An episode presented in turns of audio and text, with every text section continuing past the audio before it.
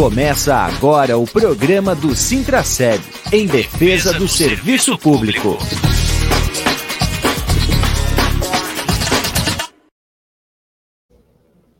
Olá, bom dia, amigas e amigos ouvintes da Rádio Comunitária Fortaleza. Olá, servidoras e servidores públicos municipais de Blumenau, ativos e aposentados. Estamos começando a edição semanal do programa do Sintraceb em defesa do serviço público, aqui pela Rádio Comunitária Adenilson Teles, a Rádio Comunitária Fortaleza. Essa é a nossa edição de número 155 sempre trazendo as atualizações das ações sindicais em defesa da categoria. É, comigo já na tela, aqui está o coordenador geral do Sintraceb, o Sérgio Bernardo, e também o doutor Marcelo Schuster Bueno, da assessoria jurídica do sindicato, porque afinal de contas, hoje nós temos aqui um assunto especial para tratar, especialmente com os servidores da educação. Primeiro vamos saudar aqui o coordenador, para ele dar a saudação inicial. Bom dia, Sérgio. Bom dia, Julião. Bom dia a todos e a todos que nos acompanham através das ondas da Rádio Comunitária Fortaleza e a todos e a todos que nos acompanham através das plataformas digitais do Sintraceb. Eu sou o Sérgio Bernardo, conforme o Júlio já me apresentou, mas tem a autodescrição que eu gosto de fazer. Aprendi a gostar de fazer a autodescrição. Então, eu estou com cabelo grisalho, preto, quase grisalho, não é bem grisalho ainda. É, com as entradas, tipo caso calvo, mas é só entradas. Uh, sou moreno, uso óculos com armação preta, sem barba, camisa preta e na minha camisa está escrito a marca do sindicato, sou servidor e defendo o serviço público. Muito bem, Sérgio. Bom dia, doutor Marcelo, seja bem-vindo ao nosso programa novamente. Bom dia, Júlio, bom dia, Sérgio, bom dia, ouvintes. É um prazer estar com vocês novamente aqui, poder trazer algumas informações para os nossos ouvintes aí a respeito das ações da, da, da Hora Atividade, que é uma ação que tem movimentado bastante a categoria aí, e a nossa ideia é tentar colaborar um pouquinho, trazendo mais conhecimento. É, vou debutar agora aqui na minha autodescrição, nunca fiz, estou fazendo pela primeira vez. Vamos tentar aí se autodescrever para ver se eu facilito a vida dos que estão apenas nos ouvindo e não nos vendo. Né? Eu vou, já que é a primeira vez, eu ah. vou te interromper, doutor Marcelo, ah. que eu aprendi com a Karen Rezende que sempre começa.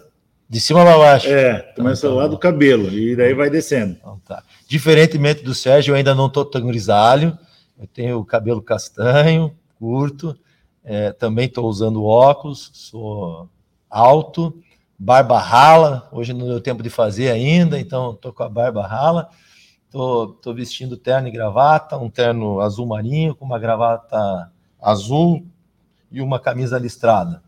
Essa é a minha autodescrição aí ótimo. inicial, né? Muito bem, doutor ótimo. Marcelo, muito bem, tá ótimo. Eu vou pedir aqui para o nosso uh, Demétrios também fazer aqui a autodescrição dele.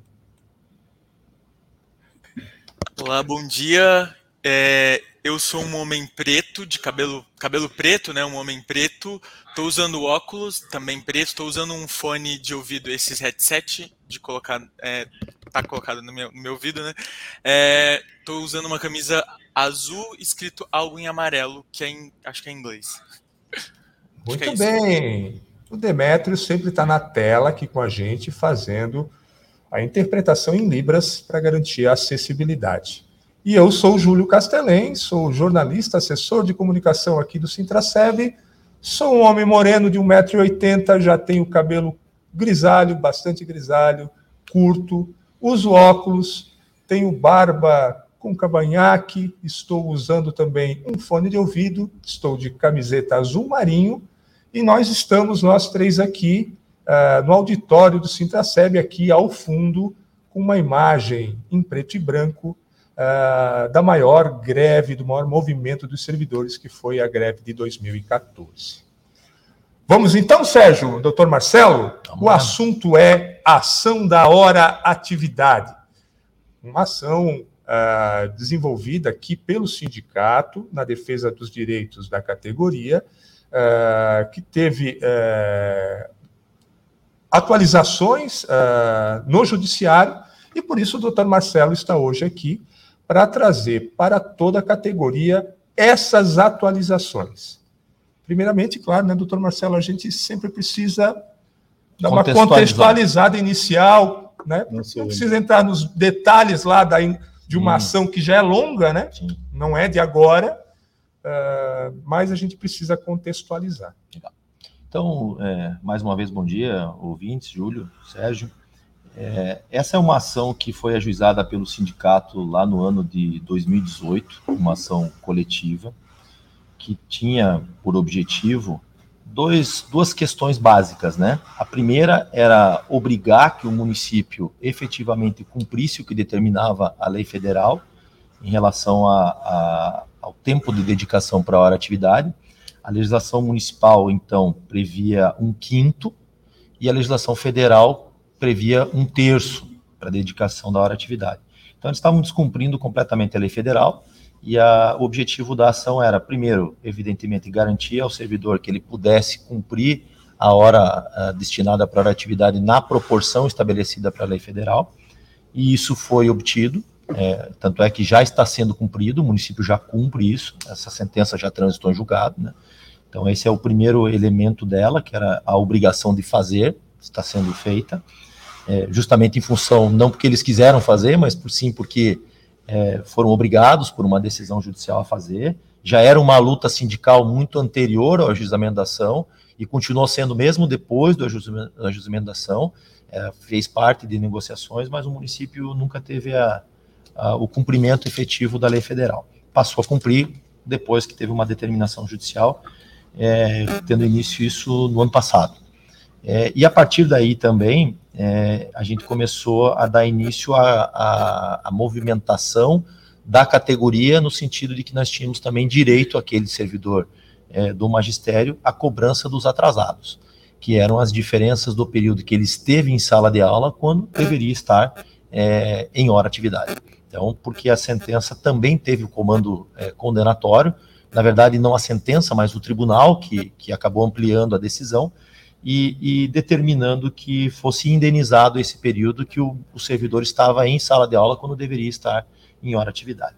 E, e passamos a fazer essa, essa, essas ações individuais, inicialmente como um cumprimento de sentença, é uma questão muito técnica que eu não vou avançar aqui, acho que o servidor não, não é necessário, mas isso foi uma primeira reviravolta dentro da ação, em função de uma decisão que não é nossa, não é em processos nossos, mas é no Superior Tribunal de Justiça, e que acabam interferindo em todos os cumprimentos de sentença coletivos.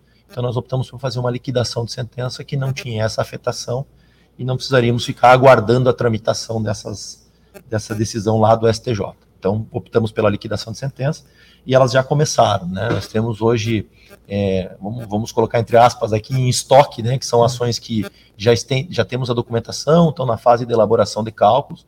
São aproximadamente duas mil ações que já estão em, em casa, né? para serem feitas a tramitação. E aí é, a gente tem uma, uma etapa que é a análise de documentos, e a etapa seguinte, que é o cálculo, para depois sim chegarmos na etapa. Que, é que é uma é... etapa muito importante, né? Exatamente. Que tem que ter muita calma, não pode se fazer nada com afobamento, né, doutor? Porque é cálculo de um período. É... só para a gente relembrar aqui todos os servidores, é. que é de outubro de 2013 a janeiro de 2022. Quer dizer, o servidor que ficou durante todo esse período, mês a mês, tem que se olhar a folha de pagamento para lançamento por lançamento, certinho a é verificação na ficha funcional se ele estava em afastamento, se ele estava em cedência para outra unidade, se ele estava em licença de tratamento de saúde, se ele teve faltas, tudo isso interfere no cálculo. Então, por quê? Porque o cálculo se dá com os dias efetivamente trabalhados. Então, a gente tem que ter esse cuidado de inserir no cálculo somente o dia que o servidor efetivamente trabalhou. Tem que ser expurgado do cálculo aqueles dias que, não, que ele não estava em atividade. Então, por isso que o cálculo é um cálculo detalhado, demorado, e é necessário que seja feito com atenção. É, há uma, uma pessoa destacada pelo sindicato somente para fazer cálculo, está trabalhando internamente lá só com cálculo, então ele passa a jornada de trabalho dele todo dia trabalhando com cálculos. Então, é, isso tem trazido uma, uma, uma demanda às vezes reprimida, que é o que talvez o servidor muitas das vezes não compreende. Ah, mas eu já assinei a minha procuração há mais de mês e, e ainda a minha ação não entrou. Por que não entrou? Porque a gente tem toda essa etapa, né? E, e desculpa, Sérgio, queria não, dar uma suspirada aqui. Não, né? Eu queria fazer essa provocação, doutor, hum. que sim, nós aqui no sindicato temos uma cobrança muito grande sim. por parte do servidor e os dirigentes sindicais, as dirigentes sindicais tem usado uma frase que, por acaso, o doutor Antônio Marchiori citou lá atrás, lá bem, bastante tempo atrás. Fazer uma ação não é fazer um ofício. É, é né? verdade. E eu acompanhei esse trabalho de vocês lá dentro do escritório, e que, além de fazer todo esse estudo né, que o Júlio está dizendo, e você está é, detalhando, de cada servidor, da ficha funcional dele, da vida funcional dele desde 2013, as saídas, as entradas, os afastamentos, os não afastamentos, o aumento de jornada, a redução de jornada, é, remoções. São inúmeras variáveis. Né? Inúmeras né? variáveis. Depois de tudo feito, vem mais uma coisa, a revisão de tudo, né? Exatamente. Aí eu estava lá acompanhando assim, não, meu Deus, ainda vai revisar tudo isso tudo. de novo. E daí lá, né, uma das reuniões que nós tivemos com o jurídico, nós externamos uma preocupação. Nós estamos lidando com valores muito altos. Sim. E se não termos esse cuidado, essa atenção, esse detalhamento, né? E por isso que não é feito a toque de caixa, não é fazer um ofício e, e encaminhar para o judiciário, nós podemos estar colocando, inclusive, o nosso servidor, e essa provocação que eu quero fazer contigo, colocar o nosso servidor numa numa aventura dentro do judiciário, né? Exatamente. Mandar um cálculo errado por um erro nosso, o, quem vai pagar essa fatura é o servidor, né, doutor? Essa, Daí... essa é a nossa preocupação também no, no, nessa atenção toda e também a razão pela qual a gente veio aqui conversar um pouco de uma nova peculiaridade que surgiu nessa ação, e esse é o principal motivo também da nossa conversa. Claro, evidentemente, prestar contas daquilo que já foi feito, desse estoque represado que a gente tem lá. Hoje nós já temos mais de 400 ações ajuizadas, dessas duas mil que nós recebemos aproximadamente aí é, tem várias outras tantas prontas para serem feitas, mas é, é, exatamente isso que você colocou. É, são etapas, né? A primeira etapa é a triagem de documentação, análise dela, vai para o contador, ele faz o cálculo todo, liquida. Nesse, nessa liquidação é quando ele faz a análise de faltas, de ausências, de extensão de jornada, de redução de jornada. Então, tudo isso é feito nesse momento. Quando o cálculo está fechado, aí sim ele vem para a fase de revisão e ajuizamento. Então aí eu vou reanalisar toda a documentação para depois fazer a nossa equipe né, de advogados para depois fazer o ajuizamento da ação. Então ela tem algumas um sequencial interno que a gente é feito com esse cuidado todo para evitar que eventualmente o servidor seja surpreendido depois por algo que ele não tem direito ou que foi cobrado a mais ou até a menos, né? Então a, a, a intenção é justamente essa, é tentar manter a sintonia o mais fino possível para que a gente tenha o mínimo de erro. Né? Então, então, esse só para concluir esse processo de coleta ainda de materiais, de, de, documentos, tudo, o sindicato ainda continua fazendo, recebendo e essa parte da ação, que é uma ação é, com ganho de causa é, definido, que o sindicato então começou aí a fazer o cumprimento da sentença, chamando cada trabalhador da educação para ingressar com a ação.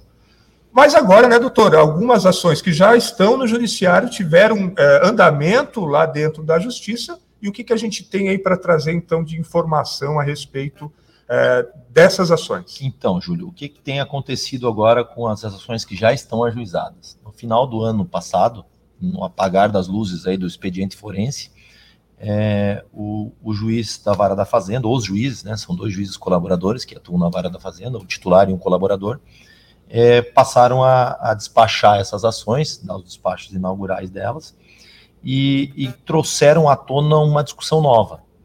E é justamente essa decisão que está vindo lá, que nós estamos, vamos agora ser objeto de recurso, já está sendo gestado esse recurso em relação a essa decisão, é, acabou colocando em xeque, é, em dúvida, né, a, a possibilidade da extensão dessa ação para os ACTs. Então, é, a gente tem tido. Os ACTs, só para a gente deixar claro para os ouvintes, aí são os trabalhadores admitidos em caráter temporário, temporário os substitutos de, dos professores que são de carreira, os concursados. Não são os concursados, né? Isso. Então, em relação aos ACTs, o juiz está questionando já, na verdade, ele não está questionando, ele já decidiu, dizendo que essa ação não teria cobertura para os ACTs. No entendimento deles, essa ação só tem amplitude para os servidores efetivos, certo? É, e aí é importante a gente fazer um esclarecimento, né? Que eu já inicialmente pontuei, ela foi uma ação coletiva, que foi ajuizada em 2018, e já teve trânsito em julgado dela em 2022. Então, a sentença coletiva que reconheceu o direito do servidor de ter um terço da jornada dele na, na, em hora atividade e de ser indenizado por aquele período em que ele não estava que ele, é, em hora atividade em sala de aula, portanto, essa ação transitou em julgado. O que nós estamos executando é esta sentença. Essa sentença tem origem numa petição inicial. Essa petição inicial ela foi extremamente clara no sentido de que esta ação visava e abrangia todos os servidores, independentemente do regime.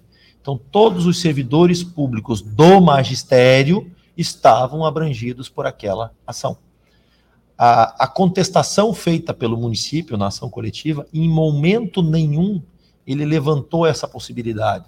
Ó, oh, isso aqui só vale para os servidores ativos, não vale para os ACTs. Isso não foi questionado dentro do processo. Pior, né? Aí nós vamos falar de prática administrativa que o judiciário tem uma aversão a isso, eles adoram o princípio da legalidade, está na lei ou não está na lei. Mas o fato é que o município cumpriu a sentença para todos, indistintamente. Nós não temos ACT aqui cumprindo a lei municipal uhum. e, e, servidor efetivo cumprindo a lei federal com um terço. Não temos isso. Todo mundo está com um terço. Desde o ano passado, essa questão está regularizada. Então, não houve em momento nenhum distinção. Quando o município indeniza, o, o paga o servidor que estaria em hora atividade, mas teve que ir para a sala de aula por alguma razão, ele paga quem? Ele paga o ACT, ele paga o efetivo. Ele não faz distinção nenhuma entre o servidor efetivo e o não efetivo. Por quê? Porque eles são do magistério. Todos eles são do magistério. O direito, uhum. na lei federal assegurado, é para o servidor do magistério. Ele não fez distinção, ele não trouxe uma segunda categoria de professor. Não tem o professor contratado, o professor efetivo. Não existe isso. E a sentença não disse isso, a petição inicial não disse isso, e agora o juiz está nesse entendimento de que a sentença não abrangeria os ACTs. Então, como eu disse, a gente vai recorrer dessas, dessas, dessas decisões, é, buscando no Tribunal de Justiça uma modificação. Antes do Tribunal de Justiça, nós estamos propondo ainda um recurso que vai direto para o juiz, para que ele primeiro esclareça alguns pontos que não estão claros na decisão dele, justamente para possibilitar que esse recurso para o tribunal tenha uma amplitude maior e uma clareza maior. Então, primeiro entrará um recurso que vai direto para o juiz, que são os embargos declaratórios, e depois a gente vai recorrer dessas decisões. O fato principal, doutor, é que uh, há um há dois entendimentos agora no próprio judiciário. Né? Uma, nós temos uma decisão inicial de um processo inicial que reconheceu o direito de todos. De todos. Não fez distinção nenhuma. Nenhuma, inclusive, como o senhor mesmo mencionou, a própria prefeitura já cumpre um terço de hora de atividade para todos. E agora, na execução da sentença individual, há um novo condicionante aí que o juiz, então, por ele, então, isso é uma é, decisão é, dele. Vamos, vamos, ser justos, dele. vamos ser justos aqui também, de que desta vez é, isso não é um argumento da prefeitura. Uhum. Não foi a prefeitura que trouxe isso à tona. Uhum. Quem, quem criou essa tese foi o próprio judiciário. Os juízes da vara da fazenda é que entenderam não, essa sentença não se aplica. O município sequer se, se, se manifestou nesse processo, não foi nem citado ainda dessa ação. Então, é, o município, o, o, juiz, quando despachou, é que entendeu, não, esse, esse cidadão aqui é ACT, ele não tem direito, essa ação não cobre ele ele tem uma lei própria e essa lei própria não faz referência de que ele tem direito à hora atividade. Agora, a discussão não é se ele tem direito à hora atividade ou não. A sentença indenizou, determinou que ele fosse indenizado uhum. a, ao recebimento daquele valor que ele trabalhou. Trabalhou em sala de aula, ele uhum. tinha que estar em hora atividade. A indenização é direito, não é, é. a questão aqui. Né? E ela não está fundada em direito trabalhista, uhum. ela está uhum. fundada num descumprimento, é uma verba indenizatória. Uhum. Ele está sendo indenizado. É, eu queria trazer aqui, Júlio e doutor Marcelo, é, um pouco dessa dinâmica que a gente vive aqui dentro do sindicato. Né? O servidor, ou nas visitas né, no local de trabalho que vai iniciar aí o ano letivo, Semana que vem nós já temos algumas agendas dentro de algumas unidades escolares é que nós seremos Sim. abordados pelos trabalhadores e trabalhadoras. Que história é essa? E uma brincadeira que a gente fala que é sé... uma brincadeira séria que a gente faz entre nós, que o mensageiro está apanhando, né? Pelo conteúdo da carta. Não é? Ele... Nós levamos é a informação que entrega que apanha. Que apanha, né? Ou seja, nós estamos levando a informação em tempo real para o trabalhador e para a trabalhadora. O trabalhador e a trabalhadora estão ficando indignados com essa informação e com razão. Sim. Lembrando, estão indignados, indignadas, com razão, só que o trabalhador e a trabalhadora tem que saber que o, a assessoria jurídica do sindicato também não concorda com a tese do juiz, também não concorda com o, o a, a sentença, a interpretação dada. dada pelo juiz, e que está trabalhando no caso dentro do judiciário, através do recurso para o juiz e já traçando a estratégia para apelação. Então, Sérgio, é importante o gancho aí também em relação a isso, que fique claro, e essa é uma recomendação que todo servidor que deixou documentação conosco vai receber através de uma mala direta. Isso. Nós estamos elaborando, estamos finalizando o cadastramento para poder fazer o envio da mala direta. Imagino que na melhor, na pior das hipóteses, no início da próxima semana, o servidor vai receber no seu e-mail que está cadastrado na ação, é aquele e-mail que nós recebemos, que ele preencheu na procuração, e aí, eventualmente, se ele não preencheu, aquele que está no cadastrado aqui no ProCind, que a gente tem essa informação do sindicato, é, eventualmente pode ser um, que um ou outro não tenha cadastrado e-mail ou que não tem e-mail. Então, esse serve a nossa live aqui para que uhum. ele possa ter essa, essa informação também. E isso, evidentemente, vai correr como uhum. rastilho de pólvora aí na rede. Mas a, a importância é de que a nossa preocupação também é não colocar o servidor em risco desnecessário. Então, vamos lá. Essa ação ela transitou em julgada em abril do ano passado, abril de 22. Para entrarmos com a liquidação da sentença, nós temos cinco anos para fazer isso. Então nós poderíamos fazer isso até abril de 27. Claro que cada dia que eu não entro, a minha ação está deixando de andar um passinho a mais adiante em relação ao tempo. Agora, entre ganhar tempo na, na, distribuição, no andamento do processo e ser colocado em risco, uhum. essa é uma decisão de que o servidor tem que tomar. Uhum. Né? ele quando otorgou a procuração, essa, esse risco não estava à tona. A gente não uhum. tinha esse risco apresentado na ação. Hoje é um risco que existe. Então, aquele que não foi ajuizado ainda, o servidor ACT que não foi ajuizado ainda, é esse servidor que vai receber a nossa mala direta com esse alerta de que houve essa decisão, para que ele também faça a opção dele. Não, eu quero ajuizar a minha ação e vou assumir o risco de discutir isso também. E, ou não, eu quero aguardar para ter um cenário mais claro do judiciário, porque se nós começarmos a reverter essas decisões no Tribunal de Justiça, não é uma garantia de que o juiz vai mudar o entendimento dele aqui, mas há uma grande possibilidade que ele venha a fazer. E mesmo que ele não venha a fazer a reversão do entendimento dele, nós já temos um caminho aberto no tribunal. Então eu posso dizer para o servidor: olha, que vai acontecer? Nós vamos entrar com a ação, o juiz vai indeferir o seu pedido, nós podemos fazer um recurso e o tribunal tem deferido esses pedidos dessa natureza, então você tem uma grande possibilidade de que a sua ação volte e vá tramitar normalmente. Então é essa segurança a mais que nós queremos dar para o servidor, para não colocar ele numa ação que ofereça risco para ele. Como o Sérgio lembrou no início, não é uma ação que nós estamos cobrando um valor pequeno, é uma ação de um valor substancial. E em sendo um valor substancial, o risco passa a ser maior. Porque aquele que demanda em juízo e não ganha, perde a ação, ele vai ser condenado ao que nós chamamos de sucumbência. A sucumbência é a obrigação de pagamento de custas do processo e de honorários de advogado. Da parte contrária, não são os advogados do sindicato que vão receber isso. Quem vai receber é a Procuradoria do município. Então, é essa preocupação que nós estamos tentando evitar que o servidor entre num risco. É só isso. Então, o servidor que é ACT, ele vai receber essa mala direta com a recomendação de aguardar mais um pouco, mas se ele quiser fazer ação, ok, nós vamos fazer.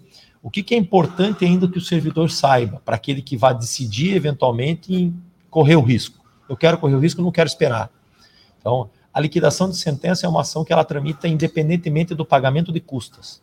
Então, o servidor, tendo direito à justiça gratuita ou não, ele não vai pagar custas. Uhum. Mas se ele não tiver direito à justiça gratuita e precisar recorrer da decisão, então, se a sentença dele for dizendo, olha, você não tem direito, nós temos que recorrer. E essa isenção não abarca o recurso. Ela não tem essa cobertura recursal. E as custas recursais hoje com a tabela atualizada foram para R$ 635,09. Então, não é um valor desprezível, uhum. é um valor que vai fazer a diferença no orçamento doméstico. Existe uma linha de corte aí para dizer o que, que é Existe. É, justiça gratuita? Per perfeita a tua pergunta para a gente contextualizar também. A gente já tratou disso outras vezes, mas é importante que a gente traga isso. O tribunal também está mais flexível em alguns momentos, mas a regra geral que é a que nós temos que tratar hoje aqui é, são os dois juízes que estão despachando em Blumenau. Então, o juiz titular hoje ele trabalha com uma, um valor de corte de três salários mínimos líquidos, que hoje dá 3,906 pelo salário mínimo atual. Então, aquele servidor que recebe até 3,906, ele concede para esse servidor a justiça gratuita. Aquele servidor que recebe além disso, ele indefere a justiça gratuita.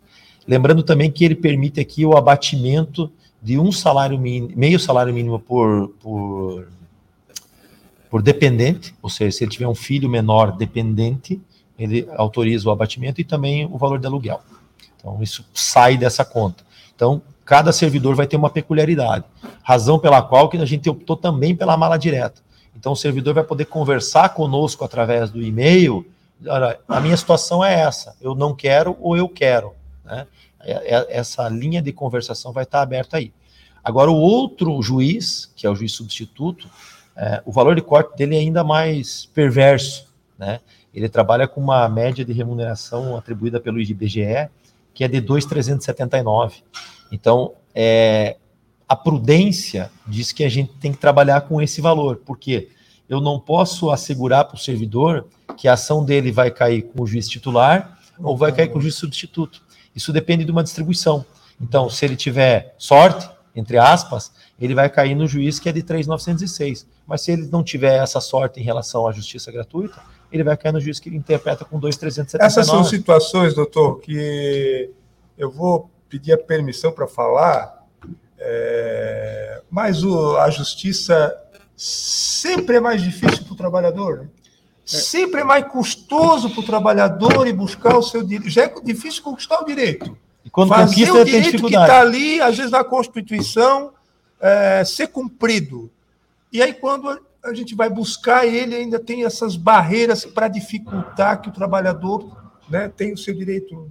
Eu acho isso. Júlio, é, só, pegando, só pegando carona na fala do Júlio, a reforma trabalhista contribuiu muito para isso, né? As ações trabalhistas passaram a ter um, um grau de dificuldade maior o trabalhador reivindicar um direito dele no, no campo do judiciário. Então, acaba ficando mais difícil, mais penoso, é, de uma certa forma injusta para o trabalhador, poder cobrar aquilo que é direito dele no judiciário e ter que pagar por cima, né? E, e infelizmente, Sérgio, o, o, judiciário hoje ele é protecionista da fazenda, em qualquer instância. Nós estamos falando aqui na esfera municipal, mas isso acontece na estadual, isso acontece na federal. O judiciário sempre olha para o cofre de quem está pagando. Ah, quem vai pagar é o município. Ah, mas uma ação dessa vai ter um impacto enorme, isso vai prejudicar serviços básicos. A gente sempre tem esse problema, a gente sempre enfrentou esse problema, desde o início da nossa luta aí no sindicato. Sentença com a calculadora. Sentença com a calculadora. Então, esse, de fato, é um problema. O tempo do doutor Marcelo aqui, eu sei que ele tem agenda aqui, a gente até eu acho que já está passando do horário. Então, vamos tentar concluir o tema Uh, aqueles, então, servidores que já encaminharam seus documentos, já está tudo aqui. Os que são efetivos, nada muda. Os efetivos seguem uh, o baile, como diz o Sérgio. E vamos priorizar eles agora, né? Em função é, dessa questão de. Dos... Encaminhando os cálculos, aquele que não entregou ainda seu documento, uh, a sua documentação vem até o sindicato, encaminhe né, a sua documentação para o sindicato. E os trabalhadores ACTs, os que já encaminharam a sua documentação, vão receber da assessoria jurídica uma mala direta, explicando o caso de cada um, claro, o caso específico de cada um, e os trabalhadores ACTs que ainda não entregaram os seus documentos, também a gente vai receber ou vão esperar? Eles podem fazer a entrega com a já a deliberação de se ele quer ajuizar ou não. Eu posso receber os documentos e vou manter junto com a pasta lá daqueles que estão aguardando uma definição.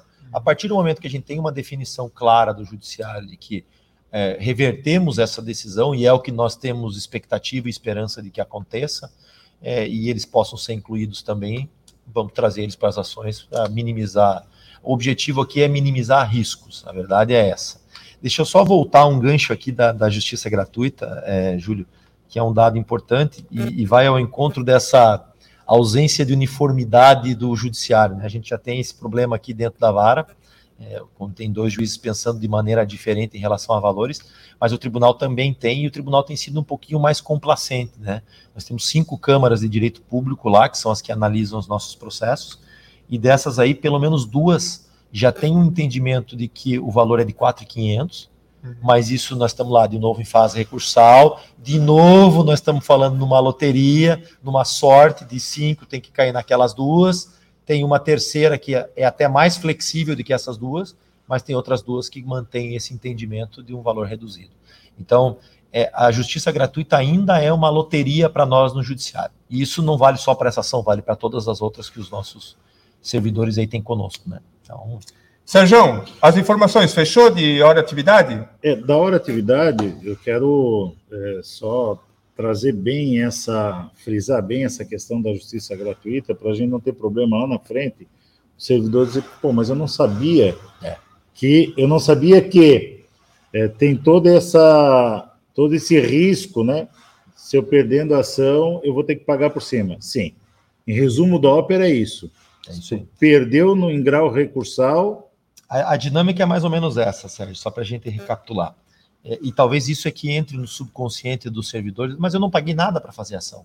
Uhum. Não, você não pagou por dois motivos. Primeiro, o advogado está sendo custeado pela, pelo sindicato. Né? Ótimo. É a tua mensalidade que custeia o meu trabalho, nosso isso. trabalho lá no escritório. Então, por isso você não tem essa despesa. A, a, ação que nós estamos propondo, na verdade, é uma liquidação de sentença. A ação já foi proposta pelo sindicato, o sindicato custeou ela, pagou, pagou as custas processuais, e a liquidação do processo ela independe por uma determinação de uma lei estadual de que esta modalidade, que é a liquidação de sentença, ela tramita independentemente do recolhimento de custas. Então, por isso que às vezes causa uma certa ilusão no servidor. Tá, eu não paguei nada, mas agora eu perdi, eu vou ter que pagar? Uhum. Vai. Né? Por quê? Porque aí é a sucumbência, é aquele que perde, está obrigado a pagar para a parte contrária, para o advogado da parte contrária, no nosso caso, a procuradoria. Então, aquele que tem a justiça gratuita, que está enquadrado nas condições da justiça gratuita, ele não tem esse risco também, porque a justiça gratuita estende a isenção do pagamento dos honorários. Agora, aqueles que não estão enquadrados na justiça gratuita, eles vão ter o risco do pagamento dos honorários. E a isenção, voltando a repisar aquilo que eu já disse, a isenção de custas, que é do primeiro grau, ela não se estende ao recurso. Então, se quisermos discutir numa eventualidade da ação do ACT ter sido julgada improcedente, ele vai estar obrigado a recolher o preparo, que é esses 635 reais.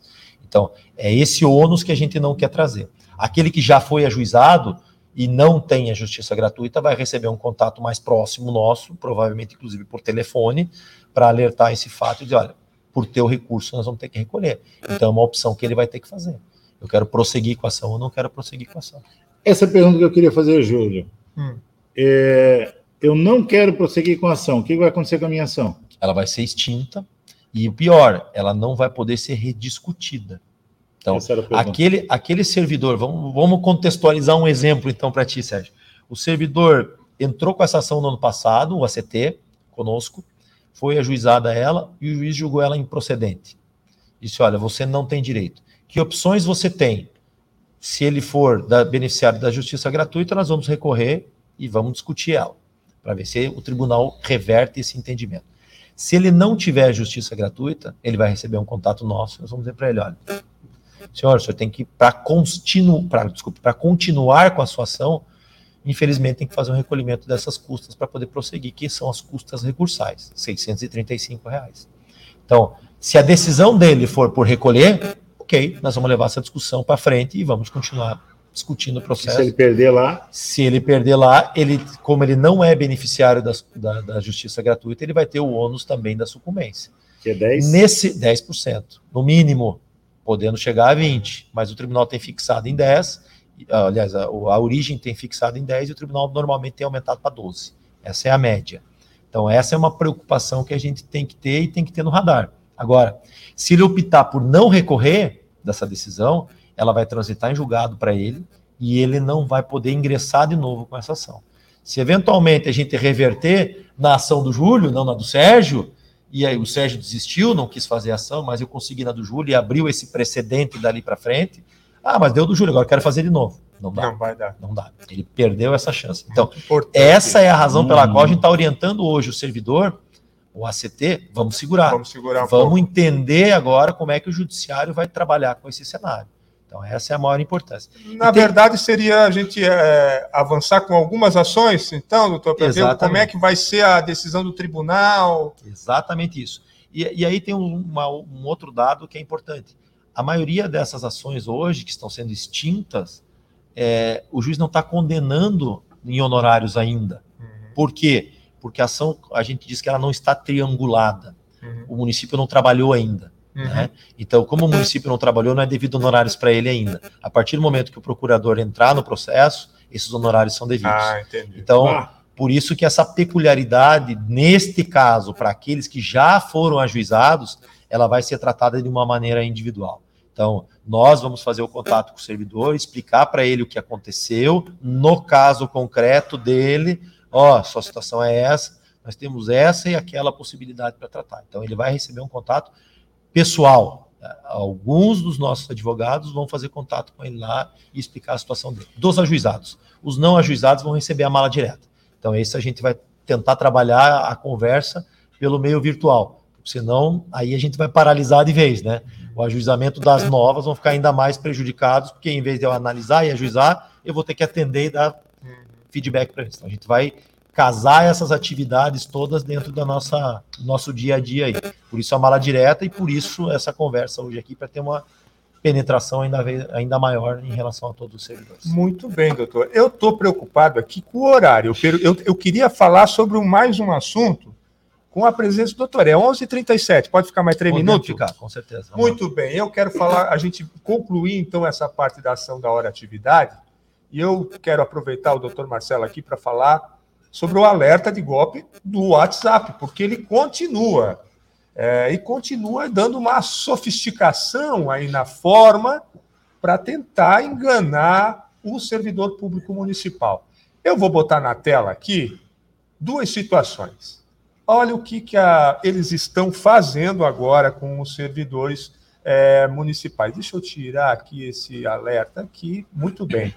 Aqui na tela nós estamos vendo aqui ah, um documento que aparenta ser um documento timbrado com a logomarca ah, do escritório eh, de advocacia que atende o sindicato, que é o escritório do Dr. Marchiori, Dr. Marcelo e Dr. Nilson, ah, e com a, inclusive com uma marca d'água do Tribunal de Justiça de Santa Catarina, trazendo dados de uma suposta ação judicial que o servidor teria direito. Ah, eles chegam a usar, e aqui que eu vou aproveitar ainda para colocar aqui a fala do Dr. Marcelo, eu vou botar na tela aqui outra tela. Ah, quando você recebe a mensagem pelo WhatsApp, você vai olhar o perfil do número que está ligando, aparece aí eh, duas situações. Uma a logomarca do escritório e a outra a própria foto, a imagem do doutor Marcelo, ah, dando a entender que sim, é um, ah, uma ligação, uma mensagem do nosso advogado do sindicato. Ah, mas não, servidores. Novamente, o sindicato Sintraceb faz esse alerta porque isso é golpe. O velho golpe do WhatsApp tentando aí eh, ludibriar os servidores, tentando extorquir dinheiro. Infelizmente, o ano passado, dois servidores acabaram depositando através de Pix, fazendo um Pix, eh, uma quantidade, uma, uma- recursos consideráveis aí de cada servidor, que infelizmente não é possível mais eh, ir atrás. Doutor, o que, que o escritório aí tem feito? Porque já fez, a gente já falou aqui, já teve reunião na OAB, já foi. ah, né, Ocorrência policial. né? Eh, o que mais a gente pode fazer, doutor? Então vamos lá, Júlio. Assim, ó, essa é uma preocupação nossa do escritório, é uma preocupação da advocacia de um modo geral. A Ordem dos Advogados também já entrou nesse circuito. É, o que está faltando agora é um pouco de interesse público. tá? É, todas essas mensagens são enviadas de telefones, celulares, É, as pessoas conversam, se você ligar no número, ele conversa com você, ele interage com você, ele manda mensagem, responde mensagens. Então, o, a administração, o aparato policial e judiciário, se tiver interesse, consegue investigar e chegar mais próximo disso. Está faltando um pouco de interesse também. Né? E é por isso que a gente tem tentado movimentar a própria OAB nesse sentido, para a OAB fazer a ponte com o judiciário, com a polícia, para tentar dar mais celeridade a esses inquéritos, para que isso realmente venha a, a cercear a atuação desses estelionatários. Agora, o fato concreto é o seguinte que precisa ser dito. Essas informações que são utilizadas nos ofícios que são encaminhados, nessas mensagens de WhatsApp, são informações que estão disponíveis no Tribunal de Justiça, no site do Tribunal de Justiça. Então, ele consegue obter algumas informações básicas. Estão pegando servidores que efetivamente têm ações judiciais conosco. Então, isso cria um ar de legalidade, de existência daquilo. O servidor já sabe que tem uma ação, está, evidentemente, assim como todos, esperando que aquele valor efetivamente seja pago e que ele possa receber. E aí, quando ele recebe uma mensagem dizendo: olha, o seu valor está em vias de ser liberado, já está no precatório, fica tranquilo, mas o doutor Marcelo, o doutor Antônio Tornil estão no tribunal agora para liberar isso, porque a conversa é essa. Né? E está quase tudo certo, preciso dos teus dados bancários, ele vai conversando, vai te deixando à vontade, e num determinado momento ele vai lhe dizer, ó, mas agora para liberar isso aqui nós precisamos de uma certidão negativa e precisa fazer o recolhimento de uma taxa, e é na, nesse momento que ele pede o dinheiro. Então, ela pode fazer a transferência via Pix, o doutor Marcelo está lá no tribunal, ele já vai liberar e em poucos dias esse dinheiro vai estar na tua conta. É importante dizer que não é necessário o servidor pagar nada para a liberação do dinheiro dele. Se está no precatório, ele vai receber diretamente do Tribunal de Justiça. Ele vai precisar dos dados bancários, que nós fazemos o contato, o Sérgio faz, o sindicato faz o contato. Esse contato é bom que ele se certifique. Então, ele, ele tem que ligar para o telefone do sindicato, ele tem que ligar para o telefone da assessoria jurídica, aquele telefone que ele está acostumado a falar, o 3322-5399. Esse é o telefone do escritório, esse é o WhatsApp do escritório.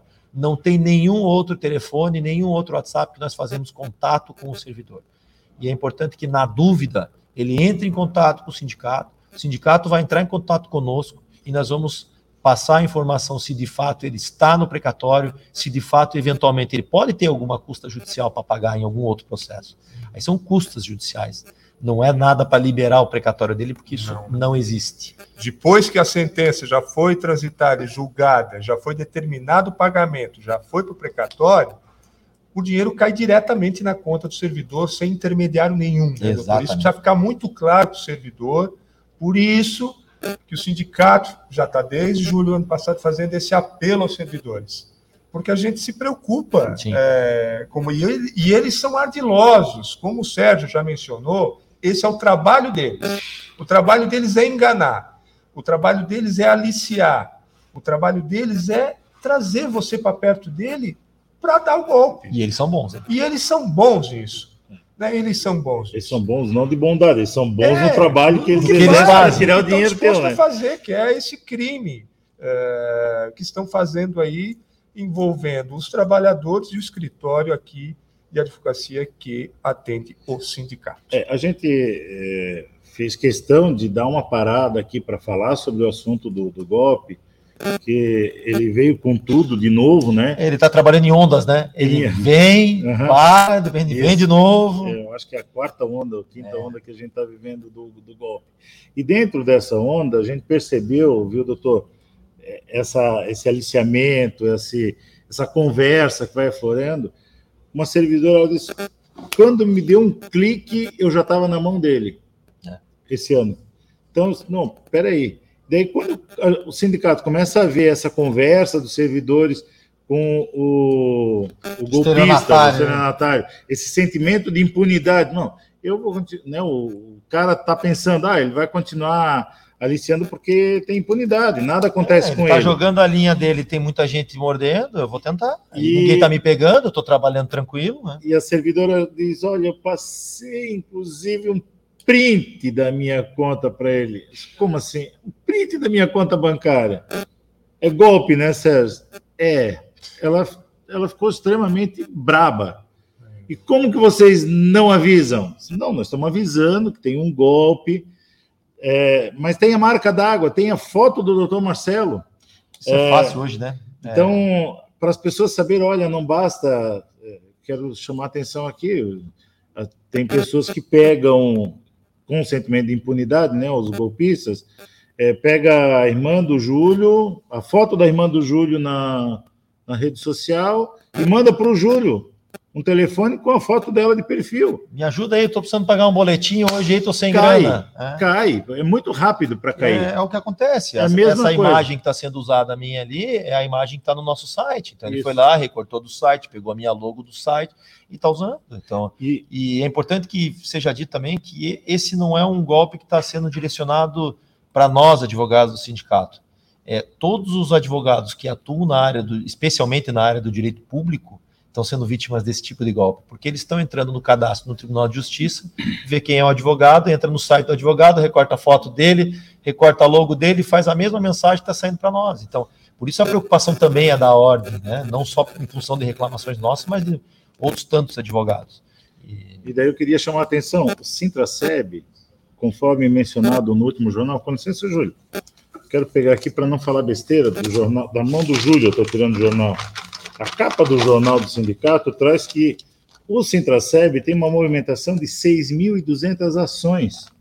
Porque daí o servidor ele pergunta para a gente como é que chegou nos meus dados? Aí o Marcelo tá, doutor Marcelo está dizendo, não, mas lá no TJ tem os seus dados. Tá, mas como é que chegou no, no TJ com o meu nome? Gente, trabalho dos golpistas é mapear. Ele vai no portal tá transparência. Tá tem portal transparência que tu é servidor público, o sindicato está dizendo que tem 6 mil ações na justiça, bota o teu nome lá, vai aparecer todos os teus dados. Ele, ele pega, muito provavelmente, o caminho seguido está sendo exatamente esse. A gente entra no portal Transparência, descobre que é servidor, pega o nome do servidor joga no tribunal. A partir daí, quando ele entrar no tribunal, ele já tem o CPF da pessoa. Acabou. Ele já sabe quem é o advogado da ação dele, ele já sabe qual é a ação. E aí ele inventa a história dele do inventa precatório. número, inventa qualquer embora. coisa. Às vezes o a, número da ação até bate, até a maioria bate, das vezes. Mas é. até é sobre outro assunto que sim, não tem nada sim, a ver com bastante. o tema, né? Infelizmente tem acontecido e é importante esse alerta. É importante que o servidor, o servidor esteja atento e, na dúvida, faça contato com o sindicato. Ele tem o telefone do sindicato, liga para o sindicato. Olha, eu estou sendo recebendo um questionamento aqui, posso passar os dados?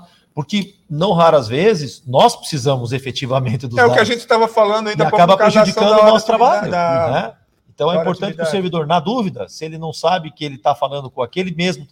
E a maioria dos nossos filiados já falou conosco pelo WhatsApp. Uhum. Então ele tem o nosso telefone Cadastro, cadastrado. Né? Então observa se o telefone que estão conversando com você efetivamente é aquele é, telefone cadastrado. Isso é muito importante, porque os dirigentes do sindicato têm os seus números públicos aqui é, no site do sindicato todo mundo pode gravar esses, é, já esses números aqui, inclusive o, o, telefone do escritório, como o doutor mesmo mencionou, e na tela está o nosso WhatsApp oficial do Sintraceb, que é o 991593289, onde você pode aí mandar sua mensagem, tirar suas dúvidas que a gente vai atender, encaminhar aqui as demandas. E no aplicativo também, né, Júlio? E no aplicativo também. O aplicativo do, do sindicato a gente já vai falar aqui, mas antes, Sérgio, eu quero tá liberar o doutor Marcelo.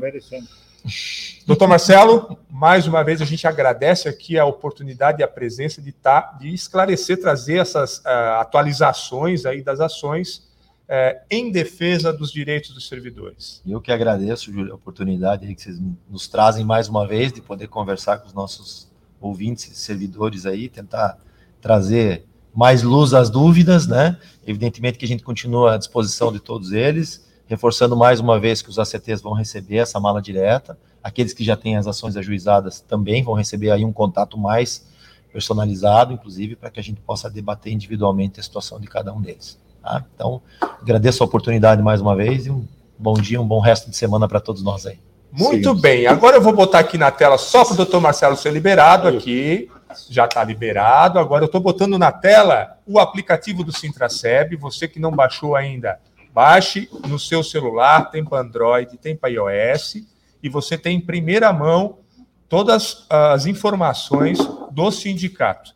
E principalmente você tem acesso aí a sua carteirinha digital de sócio para você utilizar aí nos estabelecimentos conveniados ao é, Sintraceb.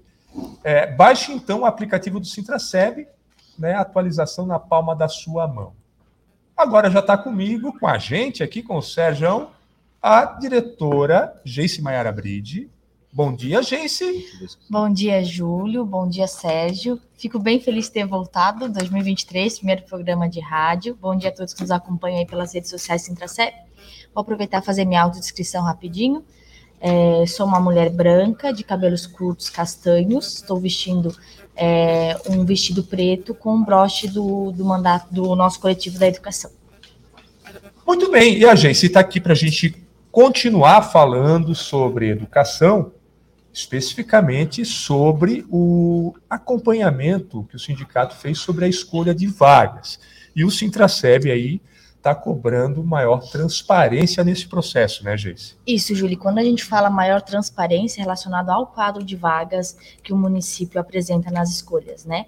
É, a gente tem acompanhado, o sindicato faz parte da comissão do processo seletivo, mas vale ressaltar que a comissão ela é responsável pela elaboração do edital, né, ela não tem acesso é, às questões internas, porque o quadro ele é uma prerrogativa da gestão municipal. Então, enquanto comissão, que é formada pelo CDA, CEMED, Centraceb, nós montamos o edital, acompanhamos a, o edital, a partir do momento que ele é homologado, a comissão acaba que ela perdeu a sua função, porque o processo ele foi homologado.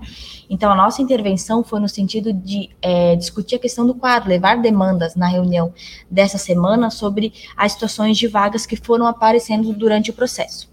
E aí, é, é, como eu já falei anteriormente, e no nosso post de ontem está muito claro isso, nós entendemos e sabemos que é prerrogativa de gestão, porém, tem algumas vagas e aparições de vagas que não, não ficam claras, não ficaram claras, porque foram aparecendo durante o processo. Uma das justificativas que o governo trouxe foi algumas das vagas transitórias que nós observávamos no ano passado, é, que são vagas de abertura de turno, alguma coisa nesse sentido, de reorganização é, da unidade pelo número de crianças, especialmente na educação infantil, né, essas questões de aberturas e fechamento de turno. Elas hoje elas aparecem como vaga prevista. E no nosso entendimento, a vaga prevista não deveria aparecer durante o processo, porque se ela é uma vaga prevista, ela já deveria ser prevista anteriormente. Mas aí o RH nos trouxe a informação que algumas dessas vagas previstas são situações de abertura de turno. Só que a gente não tem acesso ao quadro para saber quais foram as vagas que apareceram como previstas, que de fato são vagas de abertura de turmas, e quais vagas de fato são previstas porque houve um erro ou não. A gente não tem como fazer esse, esse, esse controle porque nós não temos acesso ao quadro de vaga. O que, que o sindicato fez? Já no ano passado, nós solicitamos o quadro de vagas no intuito de poder acompanhar melhor e pontuar, inclusive, para a gestão numa reunião como dessa semana, e dizer, olha, em tal unidade apareceu tantas vagas previstas, que vagas que são essas? Que a secretaria vai poder informar, e eles têm feito isso quando a gente cobra. Se a gente tem uma situação, ah, vamos supor lá no Antomax, que é a minha unidade de lotação, é, tem, teriam cinco vagas previstas. E aí eu chego lá e falo, olha, que no Antomax era para ter cinco vagas previstas, e agora tem sete vagas previstas. Ela vai poder me dizer, olha, gente, houve uma abertura de turma. Ou vai poder identificar que, vai poder, a gente vai poder mostrar para eles que houve um erro, que era uma vaga prevista de uma vaga de, que já existia e que não apareceu no quadro. Aí a gente pode contrapor. Então, por isso a necessidade de a gente ter essa, acesso a isso, né, enquanto sindicato, para poder acompanhar. É, a gente fez o pedido no ano passado, fez o pedido novamente esse ano, mas a gente ainda não recebeu né? Então, assim, as demandas que nos foram apresentadas, nós levamos à gestão, a, a CEMED, no, na reunião dessa semana estávamos eu e a Joana, o Carlos, que é do CDAD, a Maria Luísa, a Mônica e a, a, Socorro participaram dessa conversa, no qual a gente foi apresentando as demandas, eles foram trazendo algumas justificativas, é, e qual que é o encaminhamento nesse sentido?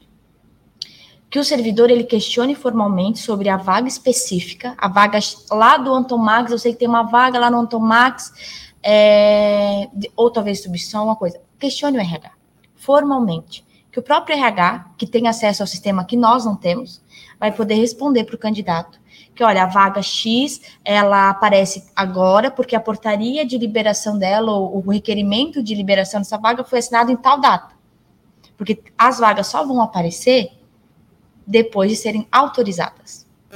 E aí fica muito diz que me diz que, e tem situações que realmente aconteciam, e a gente tem visto cada vez menos de vagas que eram escondidas, que de fato não eram enviadas por uhum. parte da gestão é, para o RH fazer, porque eu queria que, eu gosto do Sérgio, eu quero que o Sérgio esteja lá na minha unidade, eu vou deixar só perto da, do número do Sérgio. Só cada vez menos isso tem acontecido.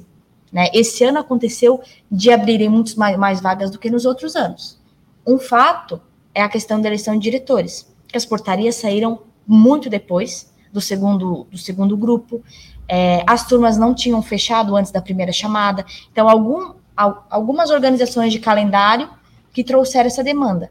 Não estou dizendo que toda a justificativa trazida pela gestão, ela, ela supre as demandas que nós recebemos. Só que para a gente poder fazer uma intervenção melhor, a gente está orientando o candidato a fazer o pedido formal da vaga que ele sabe que, né, ou ele acha que existe, e o próprio RH vai responder, não sanando com a resposta aí buscar o sindicato para a gente ver como a gente vai encaminhar isso. Nós entendemos que para os servidores é, ACTs é muito complicado um processo em que as vagas ficam aparecendo, porque é um ano de trabalho que, putz, poxa, eu sabia que tinha uma vaga, que era para ter uma vaga aqui do lado da minha casa, mas no ato da minha escolha eu precisei não tinha essa vaga, eu precisei me locomover para um outro bairro, que a minha logística de um ano inteiro de trabalho ela vai ficar ruim e depois essa vaga apareceu.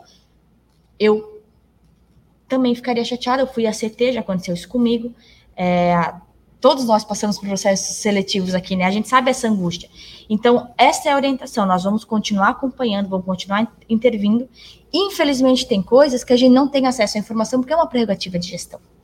Uhum. E aí a gente não consegue fazer uma intervenção mais incisiva. Então, toda demanda que vocês forem apresentando para nós, continuem a demandar, continuem a pontuar, mas formalizem para o RH. Isso é o principal, Esse né, é gente? É formalizar. É, o, o, servidor tem o direito à petição, tem o direito a pedir informação, então é dele, você tem que ir lá e questionar, mandar sua, né, a, a, o seu requerimento, o seu pedido de informação ao RH, e de posse dessa informação, o sindicato pode aí sim é, colocar a estrutura jurídica, se for o caso, para garantir o direito dos trabalhadores. É, o que a gente não consegue fazer uma intervenção mais incisiva é quando, ah, eu, eu sei que tem, tá, qual que é a vaga? Qual que é a situação? Que a gente tem que ter essa informação, ah, porque eu, é, ano passado teve tantas professoras, esse ano não tem tantas, mas teve processo de remoção, teve processo de aposentadoria, te, tem várias situações, então cada vaga é uma situação específica. Então, assim, a gente não pode colocar todas as aberturas de vaga num bolo só. Ah, o, RH errou porque já era para ter aparecido lá atrás, que é uma vaga prevista. Não, tem situação de aposentadoria, tem afastamento, tem abertura de turma.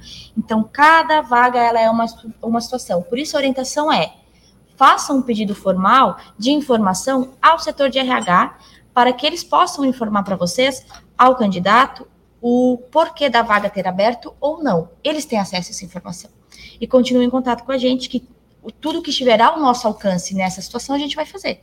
Hoje, o que nós temos de problemas da abertura de vagas, nós não temos materialidades, por exemplo, para ir para um judiciário ou fazer qualquer coisa para segurar o processo para trazer mais justiça. Uhum. Porque nós não temos como comprovar que, de fato, houve uma, um erro por parte da gestão.